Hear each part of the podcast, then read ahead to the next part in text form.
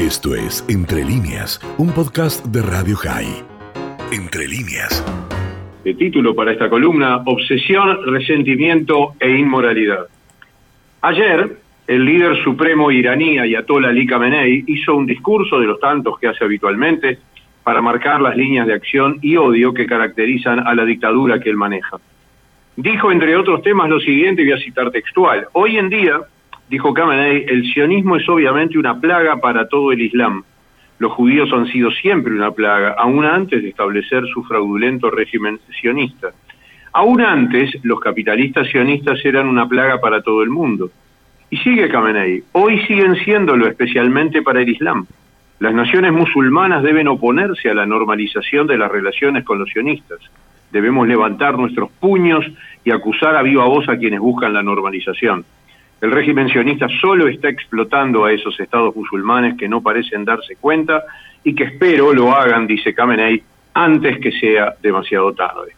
Bueno, quizás todavía quede alguien en el mundo de la investigación histórica o del periodismo que consuma ingenuidad, si es que existe la ingenuidad, se pregunte cómo es posible que alguien que lidera un país, más allá si es una dictadura o no, puede hacer este tipo de declaraciones que serían la envidia de Goebbels en forma reiterada, y más aún lo puede hacer desde su país o desde cualquier foro internacional. La sencilla respuesta se resume a una palabra, impunidad, y la explicación de la impunidad a otra sencilla palabra, complicidad. Y la impunidad la ha logrado porque la complicidad la tiene en gobiernos y todos los organismos internacionales. Hace un año, jamás atacaba a civiles israelíes con más de 4.000 cohetes. Israel respondió a la agresión. No es momento ahora de reiterar qué y cómo sucedió. Es muy reciente, muy notorio y muy conocido. Pero para el Consejo de Derechos Humanos y para la alta comisionada Michelle Bachelet, una vez que terminó la agresión de Hamas, había que condenar al culpable. Y el culpable para ellos era Israel. Otra vez este organismo impresentable de la ONU decidía entonces que Israel no tiene derecho a defenderse y otra vez revertía el orden de agredido a agresor. Y para abordar esa tropelía, no solo designaron pomposamente una cosa que vamos a poner entre comillas, ¿no? Un comité de investigación, sino que además como la dilapidación de fondos ajenos es una regla natural en la ONU, hicieron a este comité perpetuo, o sea, debe dar un informe anual hasta el fin de los tiempos. Nombraron presidenta del mismo a Navi Pillay, una ex jueza sudafricana que fue alta comisionada de Derechos Humanos de la ONU entre 2008 y 2014 y presidenta del Tribunal Penal Internacional para Ruanda. Los otros dos miembros, Milun Kotari, ex relator especial de la ONU para el tema vivienda, y el abogado australiano, ex comisionado en derechos humanos en su país, Chris Sidotti. Si ya la decisión de formar una comisión para agredir al agredido es aberrante, varios antecedentes de Navi Pillay demuestran que si bien no usa términos como los que emplea Khamenei, no piensa muy diferente al iraní.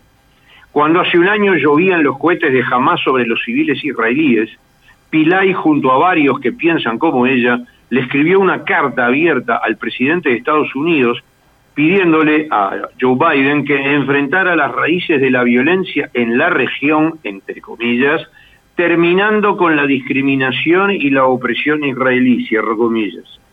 Antes de comenzar el trabajo que le encargó el Consejo de Derechos Humanos, mostrando su equilibrio emocional y profesional, Pilay dijo que había que encarar la investigación sabiendo que las causas reales de la situación entre palestinos e israelíes radican en, comillas de vuelta, discriminación sistemática de Israel, cierre de comillas. O sea, antes de empezar, para Pilay ya había cosa jugada. En mayo de 2021, Pilay declaró que Israel practica apartheid y que consideraba correcto que Israel tuviera un ítem aparte en los temas del Consejo de Derechos Humanos, algo que no tiene nadie en el planeta, ni Irán, ni Cuba, nadie. Una sudafricana que vivió lo que realmente es el apartheid, que vivió lo que es segregar en serio, con gente como ella aislada en barrios separados y con derechos diferenciados, se atreve con desparpajo por un lado, pero con obvio resentimiento por otro, a compararlo con la situación en que viven todos los ciudadanos de Israel, incluyendo los dos millones de árabes israelíes. Este martes, hace dos días, se conoció un resumen de 18 páginas del informe de la Comisión, el cual va a ser públicamente presentado en Ginebra este lunes que viene, 13 de junio. Estados Unidos y el Reino Unido criticaron a la Comisión y al informe por su desproporcionado foco en Israel y contra Israel. Inglaterra ya había dejado en claro hace un año su oposición al mandato vagamente definido de la Comisión.